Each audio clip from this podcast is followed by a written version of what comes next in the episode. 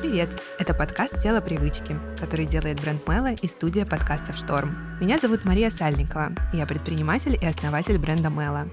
В этом подкасте я буду разговаривать с людьми, которые успевают строить свою жизнь, запускать бизнесы и проекты, и при этом находить время на заботу о себе. Мы будем говорить о том, как внедрить здоровые привычки и спорт в свою занятую современную жизнь, а также какие практики и ритуалы придают сил и как найти баланс между работой, личной жизнью и временем для себя.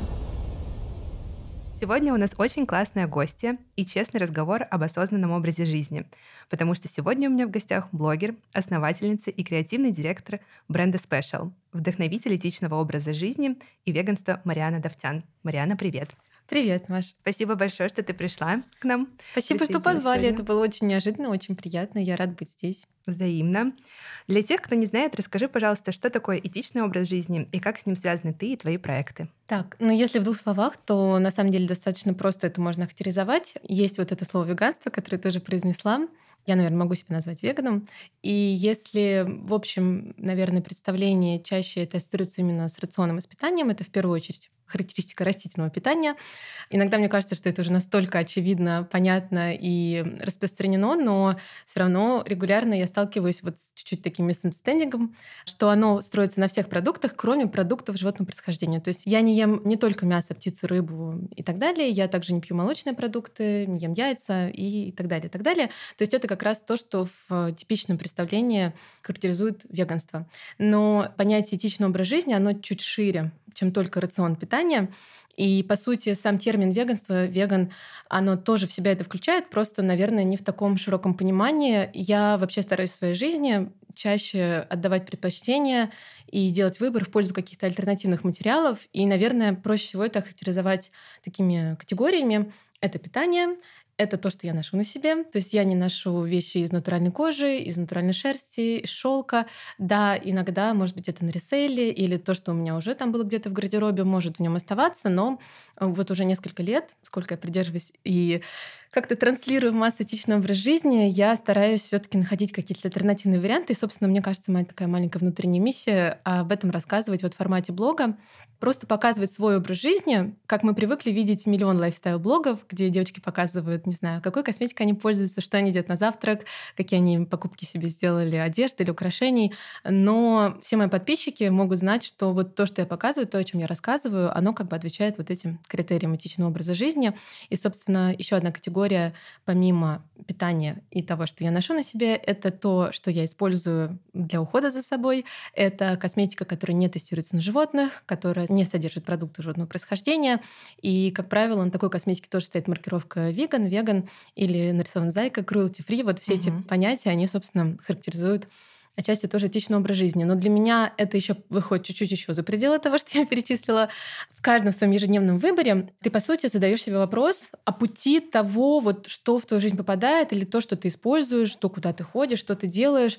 И, наверное, звучит как-то страшно, когда ты осознаешь масштаб вот этой осознанности, но по большому счету это то, что очень быстро становится привычкой. И в моем случае у меня нет никакого внутреннего сопротивления. Для меня этот выбор был исключительно, как сказать, добровольным. То есть я никогда не заставляла себя ни одно из этих решений принимать. Я сначала перестала есть мясо, и потом постепенно, постепенно я уже начала думать, почему, зачем. Mm-hmm. То есть это скорее произошло от обратного. Я уже начала задумываться вообще, как производится молочная продукция, как производится та же шерсть и так далее. То есть э, для очень большого количества людей вообще не очевидна связь того, почему продукты животного происхождения, а не только условное мясо, угу. являются тоже неэтичными продуктами. И вот то, что я сказала ранее про то, что я стараюсь говорить об этом легко, как-то так красиво, я все равно стараюсь говорить об этом честно, потому что ничего из того, что я вот сейчас даже там говорю, я не говорю это специально, чтобы вызвать какие-то негативные эмоции, да, там, или на кого-то напугать, напугать, или там, чтобы mm-hmm. кому-то стало неприятно или стыдно. Вообще не для этого, но мне кажется, что только зная как бы правду какую-то фактическую, даже правда, она тоже может быть у каждой своя, но какие-то факты, ты можешь уже исходя из этого принимать решения, а вот э, избегание какой-то правды, вот часто именно это стоит, или просто незнание, отсутствие вообще информации на этот счет, это может как бы влиять на твое решение. В общем, наверное, такая моя миссия больше об этом рассказывать и показывать, что это может быть очень красиво, изобильно, стабильно, не скучно, безумно вкусно, очень красиво, очень стильно. И, наверное, последняя самая категория, которая в моем понимании входит вот в этичный образ жизни, даже две, одна маленькая, это как раз то, что я сказала про какие-то увлечения, то есть, допустим, там цирки, зоопарки и так далее. То есть это то, что условно всегда под собой имеет какую-то основу. Я помогаю животным, я там спасаю кошечек. Ну, короче, это, наверное, такое просто более эмпатичное отношение в целом к миру животных угу. внутри нашего мира и роли животных в нашем мире. И попытка относиться к ним с уважением, с заботой, с какой-то, насколько я могу это сделать, и как-то как я могу на это повлиять.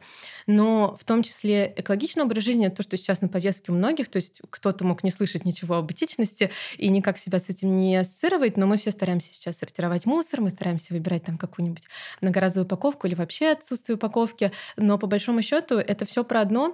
И даже сейчас мы, когда перейдем к связи с моим брендом Special, наверное, это такой сейчас фундамент, который мы для себя вывели. Это формула которая в нашей такой, наверное, мантре, сейчас она там у нас есть на свитшоте и на свечах, с любовью и заботой к себе, к нашей планете и ко всем живым существам. Вот так. Ну, в общем, это то, что мы стараемся вкладывать в эти смыслы. И, собственно, для меня экологичный образ жизни имеет неразрывную связь с понятием этичности, потому что наша планета, она у нас одна на данный момент, если мы говорим о планете Земля, и мы являемся частью этой экосистемы, и, по сути, забота о планете — это забота о себе и о тех животных, которые иногда иногда страдают от последствий наших там неразумных решений или бессознательных чаще решений, даже, то есть нет каких-то злостных, а, а чаще всего бессознательных.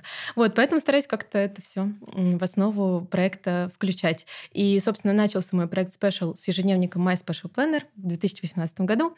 И уже, наверное, со второго года как раз появилась такая главная отличительная черта проекта. Это то, что все наши ежедневники, все наши тетради, они сделаны на 100% из переработанной дизайнерской бумаги европейской, что немножко усложняет наше существование последние полтора года. Но мы стоим на своем. Мы никогда, наверное, не сделаем выбор больше в пользу выгоды да, и дешевизны. Мы производим товары из ресурсов земельных, то есть это не digital проект, поэтому мы должны понимать, что мы это должны делать ответственно, вот мы стараемся. И, соответственно, все остальное, что в нашем бренде вы встретите, свечи, не знаю, там какая-то одежда или какой-то декор для дома, скорее всего, это будет локальное производство, это будут этичные материалы, и это будет наша такая минималистичная эстетика special. Вот. Это замечательно. Спасибо тебе большое за такой развернутый ответ. Очень интересно. Вернемся к веганству. В какой момент ты поняла, что хочешь отказаться от мяса? И ты как-то резко переосмыслила свое питание или, допустим, долго к этому угу. шла? Наверное, лет уже 7 или 8 назад, я даже уже точно не могу сказать цифру, потому что это был очень мягкий переход, отвечая на этот вопрос. Я перестала есть мясо просто потому, что я поняла, что мне как-то не очень приятен его запах. У меня всегда были сложности с тем, чтобы, не знаю, какую-нибудь разделать курицу или еще что-то в этом духе. То есть во мне всегда это вызывало какие-то противоречивые ощущения, но просто я выросла в семье с армянским папой, украинской мамой, поэтому просто борщ, шашлык, вот, вот это все, оно в моем ДНК. И и, наверное, было бы странно, если бы я ставила под сомнение эти основы в каком-то раннем возрасте. Я даже не думала вообще ни о какой там связи того, как бы как это сделано, хотя не то, чтобы этого не понимала, но, наверное, просто не задавалась таким вопросом. Но мама говорит, что еще в детстве я там плакала, когда зайку бросила хозяйка, под дождем остался зайка. В 7 лет я притащила первую кошку с улицы. То есть где-то там, где-то там оно зиждилось. Вот. Но, как я уже сказала, этот первый шаг, он был абсолютно неосознанным. Еще какое-то время я ела там курицу, рыбу и другие продукты животного происхождения. И, наверное, на протяжении буквально нескольких лет, то есть там, может быть, в сумме года 2-3, постепенно эти продукты уходили из моего рациона. Самыми последними остались, наверное, яйца и там условный сыр, творог. И, наверное, Потом я посмотрела, я даже не посмотрела фильм «Земляне», я посмотрела первые там типа пять минут этого фильма, и я поняла, что мне этого достаточно, то, что мне уже не нужно как бы себя в чем то убеждать. Просто если, наверное, кто смотрел, понимает о чем я, это такой очень честный фильм, прямолинейный вообще о сфере животноводства не только, но, в общем, обо всем, что связано с использованием животных там для тестов э, в лабораториях или для производства чего-либо для людей, там одежды, мехов, шерстей и прочего. Кстати, озвучивает этот фильм фильм «Хакин Феникс», то есть это фильм такой, ну, достаточно глобального уровня. Вот, но мне хватило вот буквально такой клиповой нарезки первых там нескольких минут, чтобы я поняла, что я не готова это смотреть, ну, мое сердце не выдержит. И, наверное, с этого момента, в тот момент вообще было очень много информации в моем поле про то, как именно производится, например, молочная продукция или яйца и прочее. Например, вот я могу один такой микрофакт, просто чтобы не нагнетать атмосферу этого подкаста, но, допустим, у многих людей в 21 веке до сих пор существует ложное представление о том, например, как производится молоко. То есть у многих из нас есть ассоциация о том, что коровка дает молоко, ее нужно доить. Там все, ну типа в чем проблема? Mm-hmm. А, но на самом деле для того, чтобы корова дала молоко, она должна быть регулярно оплодотворена. Это значит, что она все время находится в таком немножко нестабильном состоянии своего здоровья. Часто болеют животные из-за того, что большое скопление животных да, в одном месте на фермах, где это производится, их регулярно колят антибиотиками. То есть это не я говорю, опять же, сейчас это не чтобы нагнетать, а просто вот это факт. То есть, а дальше вы можете как бы прислушаться к этому факту или нет. И таким образом это несчастливая, ограниченная, очень болезненная, очень неприятная жизнь у животных, да, которые это испытывают. Это не козочка там у бабушки, да, которая там дает молочко.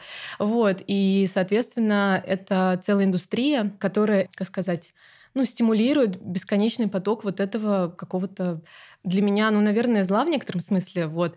И я, например, ну, как-то не вдавалась в подробности вообще, а как это происходит, а почему это так. Или, допустим, что получение шерсти — это не этичная практика, это не просто постричь овечку, да, то, что часто это очень болезненно. И в целом любая неволя любое использование mm-hmm. кого-либо, это, ну, вряд ли будет приятно. И когда я уже это как бы узнала, я уже не смогла это разузнать обратно. И да, там до последнего, например, в моем рационе оставался сыр. И я понимала, что мне это очень вкусно, как же я буду без него. Потом уже я начала начала изучать эту тему с точки зрения именно физиологии здоровья и начала узнавать какие-то моменты влияния, например, молочной продукции на наше там, здоровье и понимание того, что вот это часто у людей есть такая как бы зависимость от сыра, даже там у таких переходящих динамичных веганов, что нет, ну вот сыр прям никак. Но потом я узнала про то, что вот казин — это, по сути, сахар, ну, содержит в себе там вот эти все белки, чтобы вызывать у теленка там или козленочка вот эту связку с мамой. Ну, короче, вот это все, угу. по сути, имеет на физиологическом уровне уровне, причины, почему это вызывает у нас как бы такую привязку, зависимость. И когда ты просто начинаешь это вникать, ты больше узнаешь. Я вообще обожаю там читать, я обожаю слушать подкасты, обожаю слушать интервью разные. И чем больше информации, у меня как-то она с двух сторон была и про тему этичности, и про тему здоровья, и про тему того, как продукты животного происхождения и любые другие продукты. То есть можно быть разным веганом, можно есть хлеб с шоколадками веганскими, да, там, или там на килограмм сахара, на килограмм муки, это будет что-то веганское, но будет ли это полезно? Вот это уже вопрос. И как-то оно так все по чуть, по чуть, по чуть выстроило этот мой внутренний фундамент. И поэтому, когда у кого-то возникает, наверное, впечатление, что это может быть такой ограничивающий образ жизни, то я вот могу абсолютно искренне сказать, что да, для кого-то возможно, но для меня это вообще не так. То есть в какой-то момент мне было сложно, но сейчас что хочешь? Хочешь запеканка, хочешь сметанка. Ну, короче, вот все, что ты хочешь, бургер, сосиска, не знаю, наггетс, это все можно купить. Да, конечно, будет прав тот, кто скажет, нет, ну не совсем похоже. Но если бы было совсем похоже, мне надо было бы, чтобы было прям совсем похоже, наверное, я бы ела мясо. Но так я могу свои привычные вкусы. Кстати, с этим у меня тоже нет проблем. Часто возникает вопрос, а что ж ты это ешь, там, если ты там против мяса? Я понимаю, что я против сути мяса, но это все равно мои привычные какие-то вкусы, и для меня без вот этой мясной как бы составляющей круто, что я могу иногда съесть хот-дог, если хочу, или могу съесть там типа запеканку, и мне наоборот кайфово от осознания того, что для этого не нужны продукты животного происхождения, а все свои эмоции, вкусы и радости я могу получить. Поэтому еще когда я становилась веганом, в основном все ели фалафель, и это просто было все, что ты мог себе позволить и найти, достать. И, по сути, возможно, даже вот это представление о том, что веганы питаются там, овощами и, не знаю, макаронами и гречкой, оно было отчасти правдиво, потому что не так много было каких-то альтернатив. А сейчас вообще рацион супер разнообразный, и отчасти из-за того, что вот эта мировая лупа направлена в твою тарелку, постоянно все спрашивают, а что ты ешь, откуда белок, белок, а откуда железо, откуда то, откуда все. Ты сам внимательно к этому относишься, и таким образом твой рацион становится супер сбалансированным на ежедневной основе. Там ложка семян конопли, тыквенные семечки, тофу сюда, там какой-нибудь кешью крем. И по факту это даже играет нам на руку тем, кто так относится к своему рациону, потому что ты уже можешь не переживать о том, что ты получаешь все, что должен получить, и чувствуешь себя хорошо.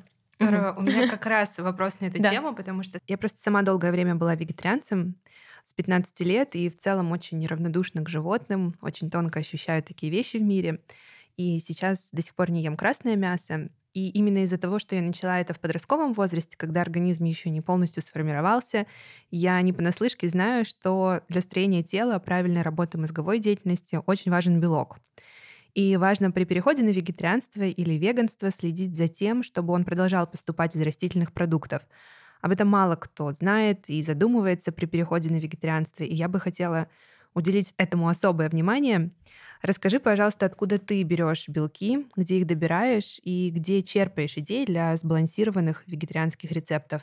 На самом деле, вот каждый следующий подобный вопрос просто, наверное, утверждает меня в том, что стоит и нужно говорить об этом больше, потому что, честно говоря, мне кажется, что тема настолько исчерпана, что я уже даже не знаю, я уже там десятый раз одно и то же повторяю и думаю, да кому, кому вообще я все это говорю, и так это все понятно. Но, наверное, у меня есть просто какое-то заблуждение, хотя надо сказать, что в моем ближайшем круге там по пальцам пересчитать веганов. Просто есть там ряд подруг моих, которые совсем не едят, допустим, мясо, но в основном это скорее не веганы. А у меня почему-то есть такое ощущение, что это уже настолько повсеместно, что, наверное, не стоит этому уделять столько внимания. Но по факту очень простой рецепт, и он касается любого рациона. Просто проблема в том, что почему-то да, такой фокус именно на растительном рационе, а на нерастительном какие-то попущения в этом направлении. Ну, потому что часто бывает, что нерастительный рацион, он только и состоит, например, из мяса и углеводов. Да? Там и часто не добирают именно растительных каких-то качественных жиров люди или витаминов, или еще чего-то. А по сути мясо, оно уже не такое белковое, там очень много насыщенного жира, ну или каких-то таких продуктов часто едят там жареное с пустым каким-нибудь рисом или с картошкой. Ну, то есть, короче, назвать не растительный рацион априори сбалансированным будет большой ошибкой. При этом точно так же, как растительный рацион может быть вообще супер не сбалансированным, не полезным, только так. Ну, то есть, в общем, это будет не проблема его таким сделать.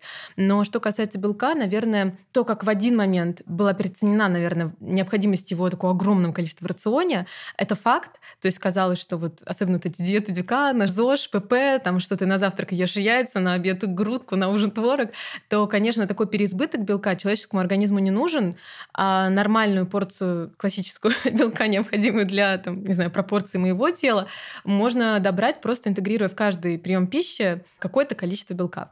И в моем случае мой любимый вид белка, к сожалению или к счастью, это тофу и темпе. Я люблю бобовые, но, к сожалению, мне немножко не хватает терпения иногда их там как-то готовить. Консервированные есть альтернативы, и это, ну, как бы точно не хуже, чем, например, курица с прилавка, да, там из магазина по тому, как это может повлиять на твое здоровье. Но вот мне нравятся вариации на тему тофу и темпа, и сейчас уже развеяны мифы про то, что это там супер ГМО, и что это очень вредно и приносит какие-то а, ужасные последствия для здоровья. То есть это абсолютно как бы не так, если это качественный продукт хороший.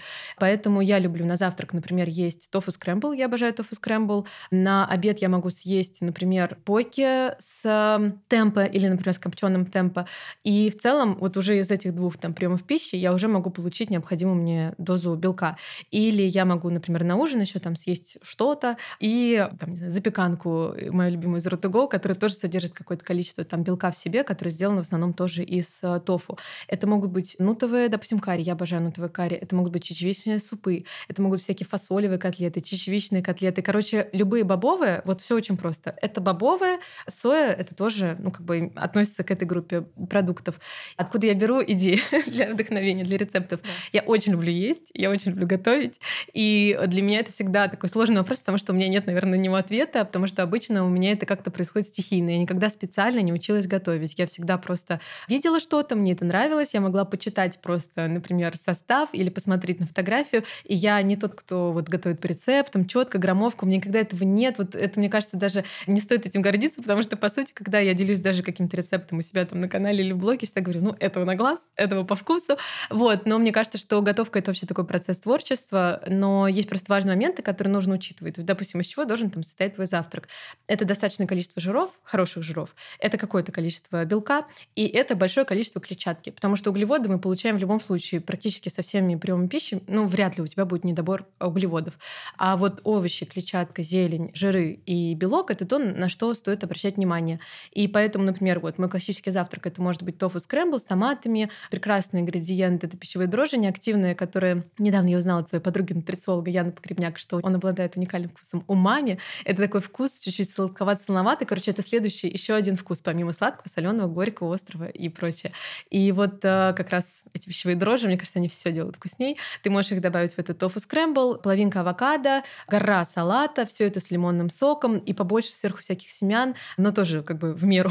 все, все хорошо в меру, но там по пол столовой ложки или даже меньше можно, там, не знаю, обычно подсолнечника, тыквенная, семена конопли — это просто супер источник белка и вообще там огромное количество аминокислот, поэтому если в каждый день у тебя в рационе будет столовая ложка семян конопли, ты уже можешь чуть-чуть там перестать вообще беспокоиться о том, что ты чего-то не добираешь. Вот. А так, в целом, это блоги, огромное количество. Я люблю и слежу за всякими зарубежными блогами, которые про питание. Я обожаю подглядывать в кафе, что подают веганских, потому что, да, иногда бывает, что это не сбалансированное блюдо, но чаще всего вот в тех кафе, куда я хожу, там об этом тоже думают. Вот, поэтому я могу что-то увидеть, вдохновиться. Простой способ сделать практически любое блюдо более белково обогащенным — это пару слайсов тофу копченого, там грамм 80 и все, ты уже можешь чуть-чуть тоже перестать беспокоиться. Или там две ложки нута, ну вот опять же на мои пропорции. Там мужу своему я все там просто x2 кладу, чтобы главное, чтобы он был сыт. Вот, короче, наверное, как-то так. И больше прислушиваться к себе, мне тоже кажется, это важный момент, потому что иногда я понимаю, что там, мне хочется меньше еды, чем, казалось бы, мне нужно в этот день, а в другой день, наоборот, я потратила больше энергии, мне хочется какой-то экстра прием пищи. И для меня в питании важно иметь какой-то режим, но при этом важно оставлять вот этот гэп для гибкости, потому что иначе, ну, там, можно не избежать, там, не знаю, переедания или, наоборот, недоедания или а, еще чего-то такого. И регулярно желательно сдавать еще анализ крови, чтобы посматривать, что там вообще по витаминам. И, конечно, вот только такой момент, что в рационе у вегана обязательно должен присутствовать B12 витамин, потому что это единственный как бы незамещаемый витамин, как я понимаю. То есть вот это по моим знаниям, по моему опыту. Ну и витамин D желательно вообще всем интегрировать в свой рацион, потому что это то, что в дефиците вообще у всех людей, но это напрямую с рационом, в общем-то, никак не связано. Со своей стороны хочу добавить, абсолютно с тобой согласна, про анализы, что при переходе на вегетарианство важно регулярно сдавать анализы при возможности на микроэлементы и вообще следить за своим общим состоянием и самочувствием потому что какие благие бы намерения мы не преследовали, важно понимать, то, как мы себя чувствуем, это превыше всего. Я просто тоже коротко расскажу свою историю. У меня есть особенность — это пониженное железо и гемоглобин, потому что хоть я сейчас и не на вегетарианстве, я не ем красное мясо, ем иногда курицу и рыбу, тем не менее остается важным добирать железо, и у врачей считается, что там тот же гемоглобин хорошо поднимает именно мясо и железо в том числе. Но на самом деле, если погружаться в эту тему, изучать ее подробнее, то ты понимаешь, что хорошим источником в первую очередь является шпинат, например, гречка, орехи, гранат. И на самом деле именно в растительных продуктах содержится самое большое количество железа. Но у врачей есть только простой способ: поешьте красного мяса и все. У нас вообще тема медицины и, ну, назовем это диетологией, хотя я, ну, как бы это не совсем про диету, но, в общем, нутрициология, диетология, в общем, тема питания.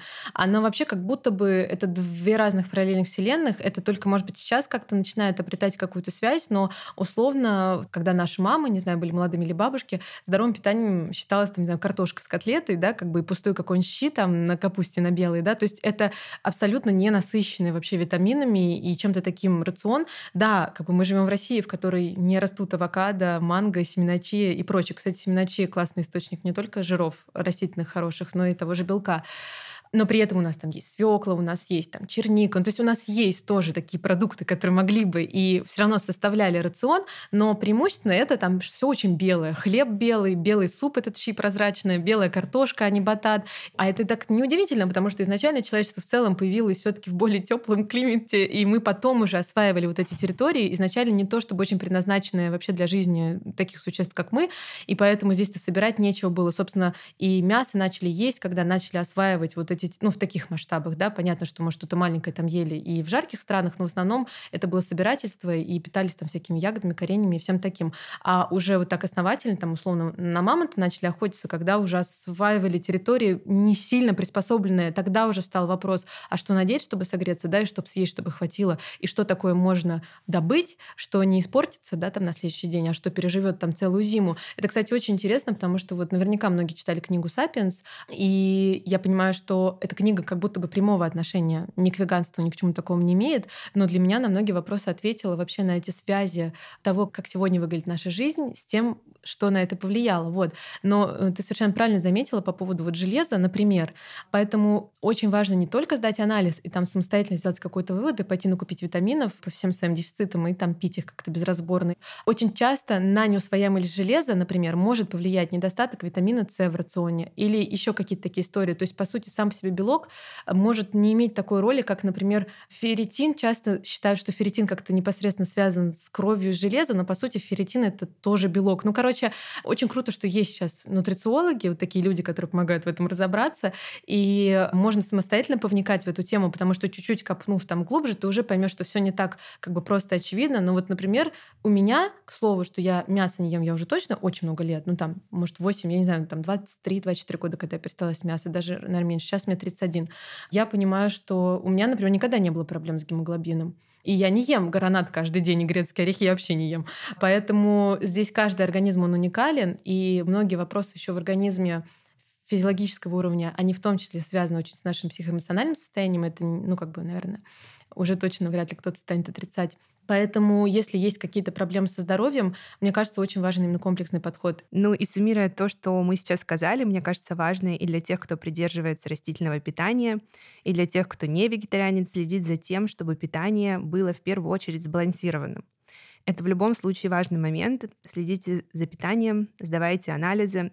И еще такой момент про железо, так как это актуальна для меня тема, хочу просто добавить, что дефицит железа ощущается как головокружение, как слабость. Многие девочки в такие моменты не знают, что с ними происходит, но как только они сдают анализ, они понимают, в чем причина и могут в дальнейшем с этим работать.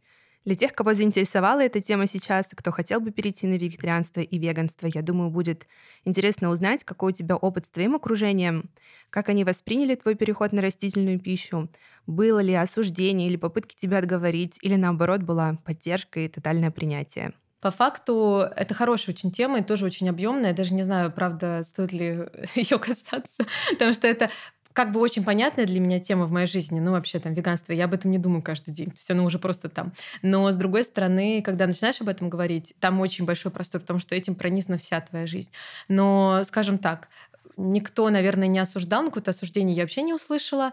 Сказать, что прям кто-то активно поддерживал из близких тоже не могу. А, наверное, я как-то сразу выстроила между собой и родителями такую границу, потому что я еще жила с родителями, что моя тарелка мое как бы дело, потому что за какое-то время до этого я уже пробовала, внедряла ПП ЗОЖ в свою жизнь, и поэтому я уже привыкла готовить себе там, допустим, отдельно что-то. Ну, то есть мой рацион, он уже отличался. И, наверное, все таки мне было столько лет, и у меня была такая степень вот э, какое-то ощущение, что это только мое дело лично, Хотя я там уважаю своих родителей, люблю их, но условно я в этот момент была, по крайней мере, в этой сфере уже сепарирована, в этой области жизни, что у меня даже не возникло мысли о том, что я должна там кого-то спросить на эту тему, чье-то мнение. Я просто, ну так, мягко поставила перед фактом, что теперь вот так. И несмотря на то, что папа там, допустим, какое-то время недоумевал, а как же, а мясо, а девочка, вот это вот все, и очень надо, чтобы это было. Пытался мне какие-то супы варить и говорит, что там нет мяса, только вот чуть-чуть э, бульона или что-то в этом духе. Все равно, ну как бы это никаким образом не влияло на мое решение. Наоборот, я понимала, что так, надо объяснить. Ну потому что просто бурчать тоже смысла нет. Ну как бы я постараюсь объяснить, я постараюсь быть услышанной. Что касается мамы, она наоборот даже всегда поддерживала, потому что она тоже очень любит животных. И как будто, наверное, она для себя так определила, что ей это уже слишком сложно, ну, потому что это надо перестраивать свой образ жизни и как-то вот реально думать про все эти семена чия. Хотя и в классическом рационе можно соблюсти этот баланс, но, ну, как бы это дополнительная сфера, вот, как сказать, внимания. Нужно туда mm-hmm. это внимание направить. А я понимаю, что у нее сейчас, допустим, на это нет ресурса, и она всегда с удовольствием пробует какие-то там сметанки кокосовые, не знаю, молоко, вот ей понравилось очень там овсяное, еще что-то, но там глобально она как бы пока что понимаю, что это наверное, выше ее, ее сил, но она уважает мой выбор, и как бы она его так понимает, принимает и поддерживает, наверное, да, да. Вот. А что касается там подруг и прочих, ну, как бы в основном с интересом люди относятся. У меня вообще нет в окружении таких токсичных людей, которые могли бы как-то, ну, не принимать какой-либо мой выбор. Мы даем право быть друг другу вот такими, какими мы хотим с моим окружением, с своими подругами. Ну, то ли уже mm-hmm. так не осталось таких людей в моем окружении, то ли так сразу сформировалось. Мне это сложно ответить на этот вопрос. Хотя часто расспрашивают, но, как правило, там с интересом. А сейчас уже почти почти всегда все знают. И там, когда зовут меня в какое-то место, да, я посмотрела, там есть там веганские позиции в меню. Я говорю, спасибо большое. Вот. Немножко было сложно с семьей мужа, потому что у них вот эта культура есть застолье и всего такого. Им чуть-чуть сложно, особенно бабушкам. Вот это каждый раз. Мне там однажды сделали оливье без майонеза, но с колбасой. Я очень оценила жест. Ну, короче, это было очень сложно, потому что все равно для старшего поколения чуть-чуть кажется, вот есть хлеб, ешь хлеб. Ну, условно, да, как бы, а как же? А как же без этого? А как же? А в чем проблема? А почему это тоже нельзя? Ну, то есть вот это все очень было непонятно. Но я мягко но твердо продолжала свою вот эту стратегию внедрять. А сейчас даже, когда мы, например, ужинаем там с мамой и мужем моего, она готовит для нас какой-то веганский ужин, она находит там какие-то рецепты. Ну, то есть это очень приятно, я очень за это благодарна, хотя я понимаю, что мой выбор никак не повлиял на ее вообще жизнь и рацион, ни в какой степени. Но когда это касается нас, она как бы проявляет такую инициативу. Ну, а муж мой, он какое-то время продолжал есть мясо, я никак его не заставляла становиться веганом, но, безусловно, я с ним больше, чем с кем-либо об этом говорила. И, наверное, в какой-то момент ты просто уже проникаешься, либо да, либо нет. То есть зависит, конечно, просто от твоего внутреннего мира, от того, как ты смотришь на вещи, но его очень вдохновляет вообще вся эта тема. Ему очень интересно как раз, какие мир может предложить решения, вот на, особенно в сфере там, технологичных каких-то тканей. Ну, то есть как раз вот эти пережитки на тему того, что зимой ты можешь согреться только в шубе, хотя на самом деле самые теплые вещи, там, в которых люди ходят в Альпы, то это в меньшей степени используются там шерсти или еще mm-hmm. что-то. Как правило, сейчас это супер легкие технологичные ткани. Его вот эта сфера супер вдохновляет.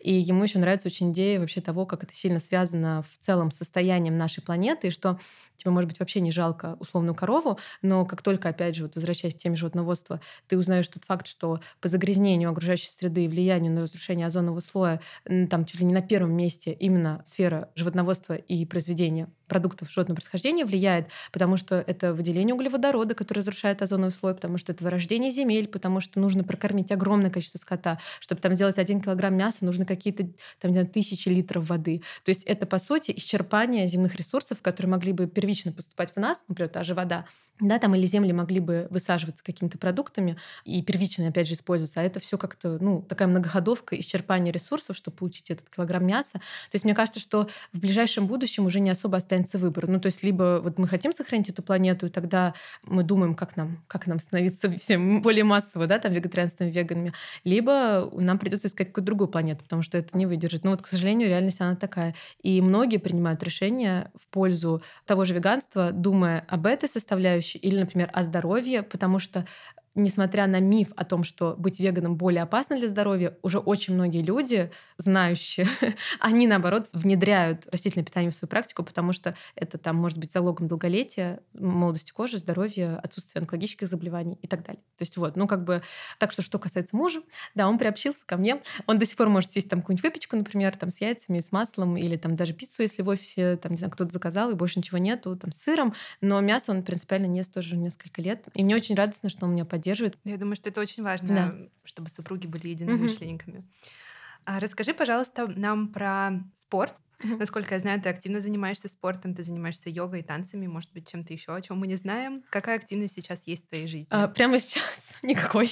это на самом деле я ехала сюда и думала, боже, это так ужасно, пришла рассказывать про свой образ жизни спортивный, но я уже какое-то время вообще реально чем я занимаюсь, но так просто получилось, потому что у меня сейчас основное место занимает в жизни танцы, очень много танцев, и у меня в июне был концерт, которому у нас было там по 3-5 репетиций по несколько часов почти каждый день, в неделю там от 3 до 5. И я как будто бы чуть устала, и у меня был концерт, потом я уехала, и вот я сейчас вернулась, и я понимаю, что сейчас снова танцы возвращаются в мою жизнь, но на какой-то период действительно у меня был такой перерыв. Хотя в моей жизни, правда, было очень много и очень разных видов спорта, и я начинала, наверное, я даже не могу вспомнить с чего. Ну вот, наверное, с каких-то, может быть, домашних тренировок.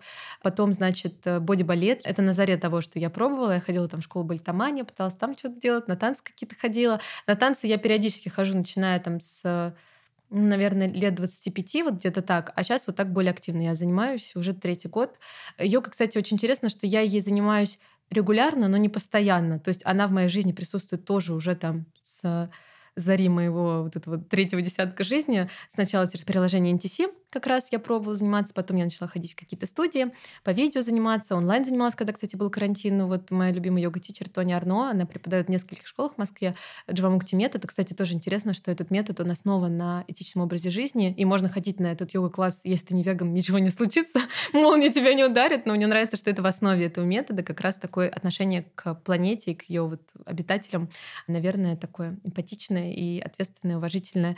И это случайно так оказалось, я выяснила уже позже, что это как-то так и подумала, вот меня не случайно сюда ноги привели. И я занималась даже кикбоксингом. Я ходила в зал. Я вот в прошлом году активно ходила в зал на силовые тренировки. У меня есть близкая подруга, у которой свой проект Girls Action Camp. Она раньше была тренером Nike как раз, но сейчас активно развивает свой проект. И она была и амбассадором, в общем, всем, кем хочешь. Мне кажется, мы с ней вот так и познакомились. И я ходила к ней в зал, мне очень нравилось, хотя мне казалось раньше, что вот железо, зал — это вообще не мое.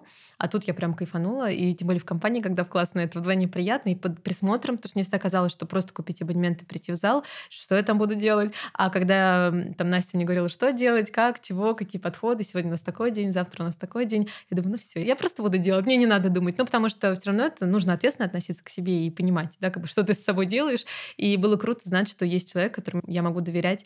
Вот. А йога, да, я занимаюсь уже давно, глобально, но, как правило, она мне какими-то периодами в жизни случается. Вот, например, летом прошлым я активно ходила прям очень много вот как раз на Джавамукте в йога спейс, а потом какое-то время совсем не занималась. Сейчас я вот думаю снова вернуть, может быть, раз в неделю, потому что это и про силу, и про, про гибкость, и в том числе про состояние ментальное, вот, и хочется побольше внести. Вот для меня сейчас вообще тема самоконтроля, дисциплины там и всего такого, она очень такая актуальная, и мне кажется, что как раз можно от тела пойти тоже туда, потому что на танцах я вообще, это, кстати, мой любимый вид нагрузки, потому что это только в последнее время начало становиться такой работой внутренней, потому что когда ты репетируешь и готовишься к чему-то, или когда ты уже достигаешь определенного уровня, ты начинаешь переживать, что у тебя может что-то не получаться, или там сравнивать себя с кем-то, или получать не всегда там одобрение, поощрение, но где-то и замечания, и тем более с такой учительницей, как у меня, это скорее как это исключение не получать замечания. Я занимаюсь у Кати Решетниковой танцами. Если кто-то смотрел танцы на ТНТ проект, то точно ее знают. Она вот один из хореографов этого проекта. И, кстати, она тоже веган уже очень много лет, так что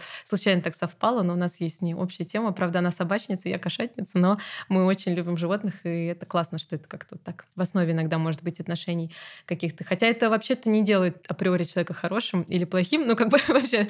Но это безусловно что-то тебе говорит о человеке, человеке, если ты знаешь о таком факте, его биографии. Вот. И сейчас танцы стали уже требовать каких-то усилий и иногда вызывать какие-то сложности, но до определенного момента я просто отключалась, кайфовала, а тело уже там что-то само делало. А в йоге, наоборот, тебе некуда убежать мыслями. То есть если в танцах голова отключается, и тело как бы просто что-то делает, или наоборот, ты очень сосредоточен на хореографии, ты во вторую очередь думаешь, там, насколько тебе тяжело, насколько ты устал, то в йоге как раз самый большой простор для того, чтобы анализировать каждое, где у тебя что затекло, почему тебе здесь тяжело, почему здесь сводит мышцу, как долго еще стоять в этой асане. И поэтому мне как раз хочется немножко так себя в это окунуть. Сейчас я чувствую потребность.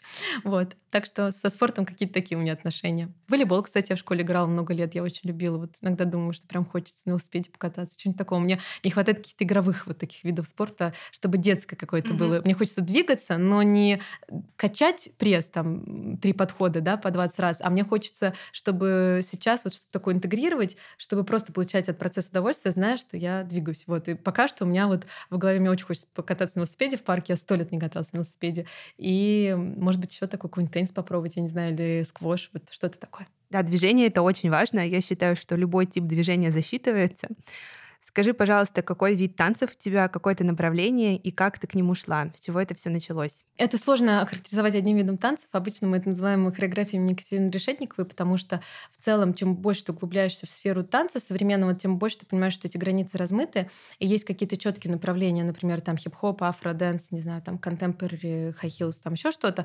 Но так как у нас мульти такая потенциальная учительница, то мы танцуем разные. То есть то мы ползаем по полу под медленный медленную музыку загадочную, то мы там на каблуках танцуем под Джей Мне как раз это и нравится, и, видимо, это та причина, по которой я уже там почти три года очень плотно этим занимаюсь, потому что у нас есть, как сказать, эм, возможность для того, чтобы все свои стороны там реализовать, за исключением, наверное, хип-хопа, но если что, это в нашей школе тоже найдется, так что можно и на такие классы походить.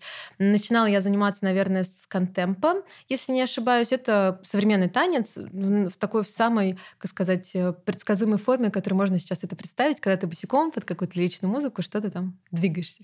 Вот. Потом я спонтанно для себя перешла в направление на каблуках танцев. Я просто случайно попала в группу к девочке, которая танцевала танцевала раньше контемпа, потом она сама встала на каблуки, и мне очень понравилось это. Вот, при том, что, я говорю, это не было осознанным решением. А потом я, ну, какое-то время не занималась танцами вообще, то есть было два основных направления — Heels и вот контемп.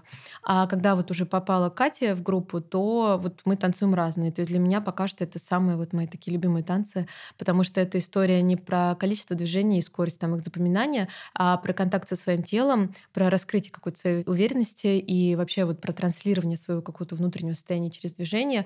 Но в первую очередь это про владение своим телом телом. То есть как ты можешь каждую свою клетку, каждый сантиметр там, своей кожи, своих мышц ощущать и быть вот медленным, быть таким растекшимся как бы по пространству, то есть не на скорость запоминания, да, там и повторения движений работать, а на то, чтобы танец был как продолжение вот тебя и как ты можешь слышать музыку, транслировать ее в большей степени, чем сколько движений ты запомнил. Собственно, она как бы пришла к своему условному вот этому стилю, если можно это так назвать, как раз из ситуации, когда она на протяжении десятков лет была профессиональным танцором с кучей регалий там и всего остального, а потом попала на кастинг, на котором им нужно было поимпровизировать. И она буквально очень сильно там, как сказать, себя разочаровала.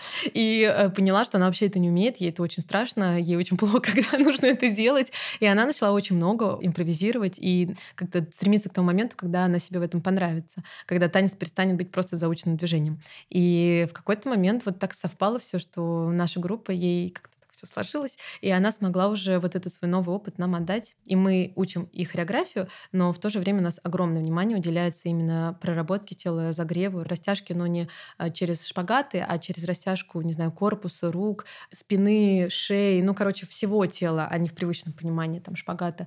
И вот про умение именно танцевать не движение, а музыку. Подскажи, а что для тебя главная мотивация для занятий спортом? Это такой традиционный вопрос для всех гостей.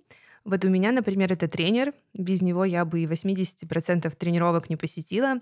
Причем именно индивидуальные занятия, не группы, чтобы точно не пропустить. Также философия нашего бренда заключается в том, что инвентарь мотивирует, например. Красивая одежда, красивые предметы, что-то, что мотивирует тебя не сойти с дистанции, пойти на тренировку, особенно в те дни, когда ты не очень-то и хочешь идти на тренировку. А что это для тебя?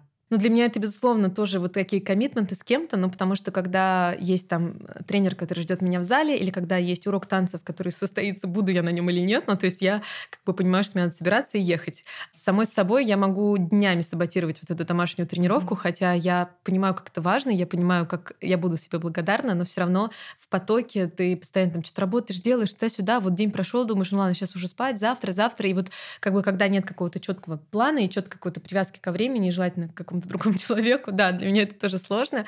Я полностью согласна насчет того, как ты выглядишь, как ты себя чувствуешь во время тренировки. Вот, например, я долгое время занималась йогой на офигенном коврике, красивом очень, вернее, Стелла Маккартни, который весь такой был как мраморный, там что-то бежевый. Но на нем невозможно было делать ни одну асану, потому что он просто ездил туда-сюда, растягивался. Он вообще не был для этого предназначен. И мне это так мешало, ну что как бы я занималась, но при этом я все время вот чувствовала это раздражение. И когда у меня появился качественный классный коврик, который помогал мне заниматься йогой, а не мешал, это уже там изменило как-то подход. Когда у меня появились классные первые беговые кроссовки, которые предназначены для этого, я тоже супер сильно ощутила разницу. Или удобная, красивая форма, в которой ты там, не знаю, не потеешь или наоборот не мерзнешь. Ну, короче, вот для меня очень важно, чтобы спортивная одежда была не только красивой, но и практичной, потому что я не хочу ощущать дискомфорт. То есть это и так процесс преодоления какого-то, да, приложения усилий, но какой-то дополнительный дискомфорт, не знаю, в виде мешающих там волос или, не знаю, засохших рук, когда ты бегаешь, да, так что помазать там крем кремом. А, я, кстати, бегом долгое время занималась, вот я забыла.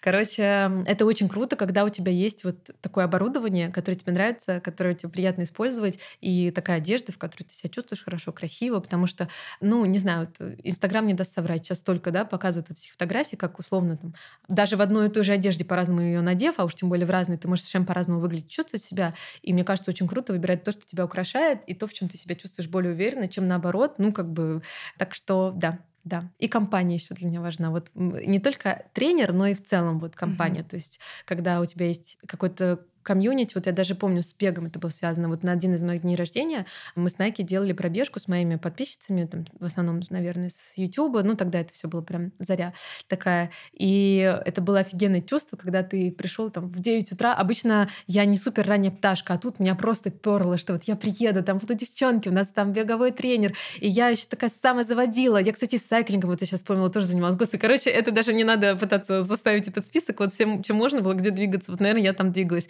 Потому что cycle тренировку я тоже делала для своих подписчиц. То ли под какой-то концерт, то ли под фильм «La La Land». Вот что-то такое мы делали а, в студии «Заряд» когда-то, когда она еще была. Короче, это всегда для меня очень крутой experience, когда ты чувствуешь, как заряжены вот люди вокруг тебя в танцах. Это вообще одно из самых ценных, это именно наша группа и вот наша общая энергия какая-то. А еще круче, когда ты можешь кого-то вот замотивировать, взбодрить, и я этим сама очень подпитываюсь. То есть я так в универе всегда к экзаменам готовилась, я пока перед экзаменом всем все рассказала, я уже сама все выучила. Также в спорте я могу как бы от энергии, когда я заряжаю других, зарядиться сама так, что меня просто прет, и меня не остановить. Короче, как-то так, наверное. А давай мы с тобой поговорим про ментальное состояние, в том числе. Ты недавно себя в социальных сетях делилась тем, что иногда тебе бывает непросто, как нам всем, будем честны. У тебя был период апатии, нежелания что-то делать, но кажется, что потом стало лучше. Можешь ли поделиться, что тебе помогло и играла ли в этом роль рутина и какие-то ритуалы для себя? Я, честно говоря, вот сейчас думаю о том, а что именно меня вывело из этого состояния. И, наверное, я скорее теряюсь в ответе, потому что мне даже также сложно сказать, что конкретно меня туда вело. То есть я точно знаю, что было триггерной ситуацией, ну, как бы вот после чего, да, я как-то провалилась в это состояние. Но я знаю, что там ряд причин на это повлиял. Была и личная история, связанная там с бизнесом, с проектом, потому что мне, например, было очень тяжело вот весь этот год, полтора уже года, и я постоянно пыталась как бы держаться за свои амбиции, держаться за свое желание, за свою любовь огромную к проекту, но в какой-то момент даже этого уже не хватало, ну, потому что когда ты понимаешь, что тебе надо как-то обеспечивать, не знаю, там, зарплаты, аренды, себя. Ну, к счастью, у меня есть поддержка в виде мужа, но все равно, то есть тоже это нет возможности бесконечно вкладывать без отдачи. Это должно все равно приносить какую-то пользу и прибыль, особенно учитывая, что мы не только запустили проект, и казалось, что мы не должны оказаться в такой ситуации, а мы в ней оказались. И когда я говорю «мы», я имею в виду в основном себя, потому что я одна этим занималась до последнего mm-hmm. времени всеми как бы внутренними структурами. Это сейчас там как-то девочки из команды подключились чуть чуть-чуть, но до этого все решения и вся ответственность, соответственно, была только на мне. И в какой-то момент туда еще наложились всякие внутренние творческие переживания, связанные как раз э, с танцами, потому что это уже стало не просто увлечением, а какой-то важной сферой моей жизни, в которой мне хочется достигать каких-то результатов, не всегда все получается. Иногда ты просто в себе сомневаешься, даже когда у тебя получается. И, ну, как бы это такие могут быть тоже сложные эмоции, с которыми надо как-то разбираться. И, видимо, в какой-то момент у меня просто закончился ресурс это все менеджерить, и я провалилась в это состояние. Честно говоря, мне было страшно, что мне из него будет крайне сложно выбраться. И я не могла себе даже позволить до конца туда провалиться, но в какой-то момент я просто дошла до такой точки, когда у меня кончилось вот это ресурсное сопротивление, и я просто уже поняла, что я на дне на полнейшем, и мне самой было интересно, как долго это продлится и что меня оттуда выведет, но в конечном итоге оказалось, что когда я дала себе это прожить, когда я не пыталась себя выдернуть оттуда, не потому что я не хотела, а потому что я уже просто не могла, и я позволила себе быть слабой, грустной, знаю, там, неуверенной в себе, разочарованной в чем-то и там в себе, в первую очередь, в каких-то да, вещах, или там в мире, в людях, ну вот во многих вещах вот на тот момент все оно как-то так скопилось в одном месте и придавило меня. А потом я поняла, что несмотря ни на какие трудности, я сейчас живу жизнь, которую я очень люблю, ну я в принципе очень люблю жизнь, и во мне, наверное, витальной энергии всегда было больше, и я в целом такой жизнелюбимый, больше оптимистичный человек, но я поняла, что это обстоятельства, которые в моменте сделали так, что мне было очень трудно, но, наверное, если бы в моей жизни не было там партнера, которого я очень сильно люблю, который там меня безусловно поддерживает, который там всегда рядом, и он не является там источником каких-то моих сложностей, проблем, не знаю, слез, печалей, от того, что мой проект, несмотря на в какой-то период, например, отсутствие успеха или там выхлопа или какой-то прибыли ощутимый, а наоборот, да, как бы сложностей, я все равно это условно моя любимая работа. То есть это то, что я обожаю, люблю, и мне только грустно, что я не справляюсь, но все равно даже в моменты, когда я не справляюсь, я все равно это не перестаю любить. И то, чем я занимаюсь по жизни, те же танцы, не знаю, там, мои кошки. Мне кажется, я сейчас поняла формулу, что все эти трудности, они все равно были, как сказать, ситуативными, если это слово подходящее. А глобально я там очень благодарна свою жизнь. Я очень ее люблю, и как бы правда в ней нет таких вещей, которые делают ее недостаточно хорошей для меня. То есть когда-то я работала на нелюбимой работе, когда-то, например, у меня не было там моего 13 лет назад э, любимого мужа, когда-то, не знаю, там у меня были проблемы, может быть, там в отношениях с родителями, или не было там своего места, своей квартиры, а мне этого очень, например, не хватало. Ну, короче, когда-то было такое, что какой-то из элементов или несколько из них, они как бы условно там меня расстраивали и там, не, знаю, не давали мне вдохнуть полной грудью, сейчас я понимаю, что я в целом счастливый человек. И то, что в моменте тебе может быть очень плохо, если в целом вот как бы вокруг тебя счастье, ну, если это можно так назвать, то, наверное, просто у тебя очень много источников для восполнения ресурса. У меня там замечательные подруги, которые всегда меня поддерживают, и которые там мы друг друга вдохновляем, и как-то очень так... Это такой процесс обмена энергией. И поэтому, опять же, вот мое питание, мой образ жизни, то есть это же никуда не делось. Я не начала там снова заказывать себе какие-нибудь, не знаю, сухарики с чипсами и пить mm-hmm. пиво. Ну, короче, это не изменилось. И, наверное, из-за того, что почва была такая благостная, если это можно так назвать, звучит ужасно, но это так, то вот в этой среде оказалось несложно восстановиться, потому что специально для восстановления мне не пришлось ничего делать. То есть у меня и так уже все было. У меня было мое питание, у меня было мое окружение, у меня была моя любимая там деятельность и так далее, и так далее. И то есть поэтому мне просто нужно было время, чтобы снова этот ресурс поднабрать. И оказалось, что очень быстро я снова почувствовала интересы и как-то тягу к жизни, но есть одна такая штучка, это план. То есть если ты ощущаешь, что ты на каком-то дне, что у тебя вот это чувство растерянности, на самом деле это одно из самых неприятных чувств для любого человека, когда вот ты не знаешь, как бы, как ты можешь повлиять, вот это отсутствие ощущения, что ты можешь повлиять на что-то, и когда ты не знаешь, куда тебе двигаться, то есть это хуже, чем двигаться в неправильном направлении, это вот непонимание, в каком направлении тебе двигаться, то какой-то анализ, мысли, если надо, с кем-то, с коучем, с психологом, с партнером, с подругой, с мамой, с мужем, если ты не можешь сам с собой. И вот для себя придумать посильный какой-то план, следующий шаг, какую-то за цель или просто цель, а лучше и цель, и за цель, то, наверное, это то, что ты уже начинаешь понимать, ага, так, вот сейчас все настолько плохо, насколько оно может быть. Но я могу ничего с этим не делать, мне будет продолжать быть плохо, а я могу придумать какой-то посильный план, шаг и сделать его. И ты уже понимаешь, как бы чего дальше? И когда ты уже понимаешь, что дальше, то тебе уже чуть легче. Вот, особенно, когда есть столько источников для восполнения ресурса. Вот. Угу.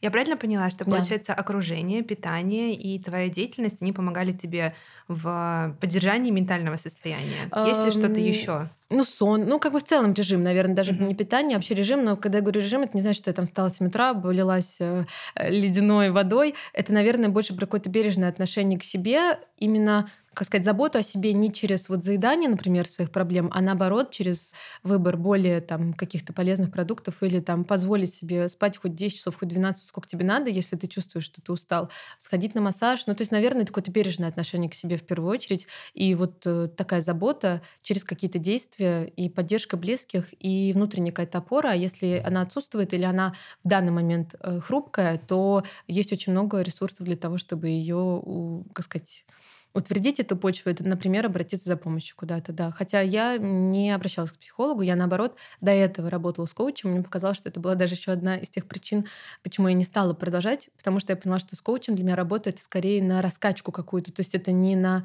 восстановление, а наоборот, ты себя чуть должен раскачать, выйти где-то из зоны комфорта, mm-hmm. выйти из своей границы. Я поняла, что я сняла с себя вот эту ответственность. Я разрешила себе сейчас никуда не пытаться выйти ни с каких границ, не нарушать никаких э, зон комфорта. Я, наоборот, пыталась как бы это все себе разрешить и вернуть. И вот если так сейчас думать, наверное, я никогда не думала о том, что мне помогло, но сейчас я понимаю, что все для восстановления у меня уже было. Мне нужно было только отстать от себя и дать себе отдохнуть и наполниться всем, что меня окружает. Наверное, как так.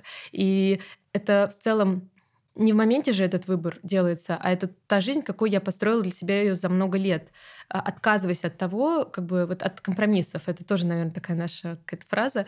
И вообще моя по жизни и звучит как-то радикально, но на самом деле она очень такая честная, если это не сто процентов да, значит это нет. И это не про компромиссы в плане найти общий язык с кем-то, да, там, или выбрать какой-то третий вариант, а это про то, что если ты чувствуешь, что это что-то не твое, не твой человек, не твоя работа, там, не знаю, не подходит тебе такая диета, ну, грубо говоря, то ты не продолжаешь на пролом двигаться туда, а значит, ищешь свое, меняешь адаптируешь, прислушиваешься к себе. И, короче, вот, наверное, я просто уже много лет фундамент выстраивала для того, чтобы в моей жизни практически не осталось этих компромиссов, и мне не пришлось прилагать усилия для того, чтобы, вот, как сказать, обстановка меня поддерживала, а не наоборот. Я поняла.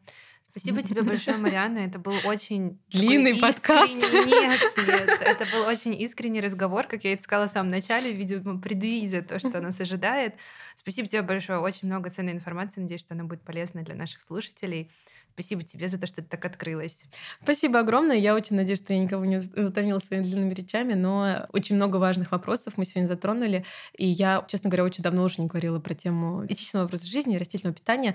И эм, мне было и интересно сегодня об этом поговорить, и где-то я там для себя на какие-то вопросы снова ответила. И особенно последний вопрос, как-то он мне вообще какой-то очень сейчас такой приятной мысли дал мне самой вот это ощущение того, что за что я благодарна очень себе и своему окружению. И как-то я так думаю, нормально, живем дальше, что-то делаем. Спасибо огромное, мне было очень приятно, и я правда надеюсь, что мои исчерпывающие ответы никого не утомили, не заставили скучать. Спасибо тебе большое. Пока-пока. Пока-пока.